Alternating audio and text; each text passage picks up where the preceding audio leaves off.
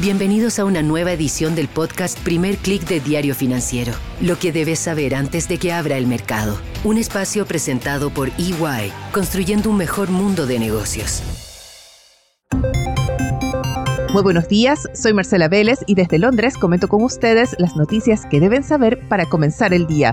Bienvenidos a Primer Click de Diario Financiero. Buenos días, es jueves 8 de junio. Hoy tenemos una sesión que va a estar marcada por la discusión, el debate o la preocupación en torno a la inflación. No solamente por el impacto que tienen los consumidores, sino por las acciones que están tomando los bancos centrales. Después de lo que fue la sorpresa del Banco Central de Australia con un alza de 25 puntos base tras una pausa en su reunión anterior, Ahora fue el turno del Banco de Canadá, que ayer sorprendió el mercado. Se esperaba que mantuviera la tasa por tercera reunión consecutiva en 4,5%. Sin embargo, siguió el mismo guion que su par australiano y sorprendió con un alza de 25 puntos base. La tasa en Canadá llega a 4,75%, su mayor nivel en 22 años, y fortalece la idea de que los bancos centrales no han terminado con el ajuste monetario y que esa es la fórmula que van a seguir. Pausa seguida de alzas.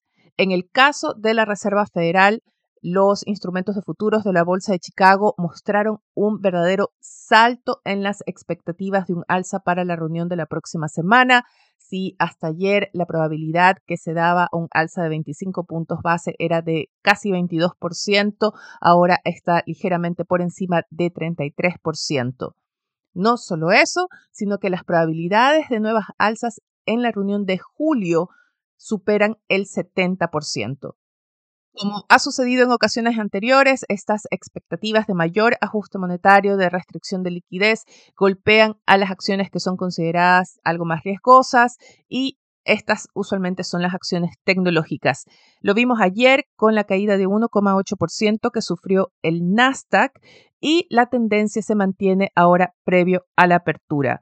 Estamos viendo temprano en la sesión europea pérdidas en la mayoría de los índices, mientras el dólar defiende estar más o menos plano. Vemos también un salto en los rendimientos de los bonos. El tema de la renta fija es algo diferente, no solamente está afectado por las expectativas en torno a la política monetaria, sino que comienza a crecer en el mercado esta idea de que va a haber una avalancha de emisiones, se espera más de un billón de dólares de bonos de parte del Tesoro estadounidense, pero también hemos tenido recientemente a gobiernos europeos bastante activos. No solo eso, también la Unión Europea tiene como parte de su plan de nueva política industrial, de política verde, para financiar la transición energética, tiene contempladas la emisión de unos 250 mil millones de euros en bonos verdes.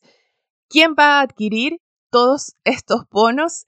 ¿Hay capacidad en el mercado para adquirir toda esta deuda que está por emitirse? Estas son algunas de las preguntas que comienzan a sonar con más fuerza. Pero como dice el dicho, a cada día su afán, el tema que domina hoy más que los bonos es la inflación. Vamos a tener cifras importantes también en la sesión de hoy, pero más concentradas en Latinoamérica, en Chile tendremos la publicación del IPC correspondiente a mayo. Tenemos también cifras de inflación en México. Y en este país incluso se espera que haya una contracción del índice de precios en su variación mensual correspondiente a mayo. En el caso de Chile, hay expectativas de que siga los pasos de Colombia y Brasil con una desaceleración del índice. Por la tarde tendremos decisión de política monetaria en Perú. Se espera que el Banco Central de Perú mantenga la tasa en 7,75% y ya al final de la noche llegarán los datos de inflación de China y vamos a ver, hay una expectativa de que hay una contracción mensual del índice de precios. Se habla mucho de si China va a exportar deflación que ayuda a moderar pero como hemos visto hay una baja demanda o una menor demanda de sus productos, así que este impacto podría estar limitado. En el caso de China, las preocupaciones, más que en la inflación, están en la que se percibe como una demora de Beijing de anunciar un paquete de estímulo mayor. No es tan fácil para las autoridades chinas que tienen que lograr un ajuste interno de su economía hacia un modelo de crecimiento más sustentable, que no se base solamente en los estímulos fiscales o la inversión en infraestructura y sobre todo en deuda. Antes de despedirme, quiero comentar con ustedes rápidamente la portada de Diario Financiero, que en su titular anuncia que el Servicio de Impuestos Internos extiende el plazo para que los contribuyentes se eximan de pagar el nuevo IVA a los servicios. Muy importante fue lo que sucedió ayer en la Cámara de Diputados. Pueden encontrar todos los detalles en el sitio web de Diario Financiero. La Cámara de Diputados rechazó contundentemente el proyecto refundido de sexto retiro.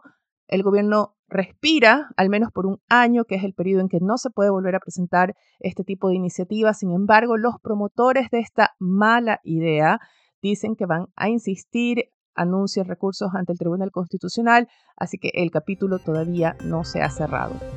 Y un pedido para cerrar, recuerden compartir conmigo sus experiencias ajustándose a la inflación, a la desaceleración económica, cómo ha afectado sus hábitos de consumo, sus planes, sus inversiones, ahorros. Háganme llegar sus comentarios a mveles.df.cl o a través de mi cuenta de Twitter arroba Marcela El tema de mañana en nuestro especial semanal va a ser precisamente ese. Con esto me despido por ahora. Los invito a que sean actualizados de las noticias del día y más visitando nuestro sitio web de f.cl, de fesud.com para las noticias de negocios de Latinoamérica. Les deseo que tengan un buen día. Nosotros nos reencontramos mañana. Esto fue el podcast Primer Click de Diario Financiero. Lo que debes saber antes de que abra el mercado. Un espacio presentado por EY, construyendo un mejor mundo de negocios.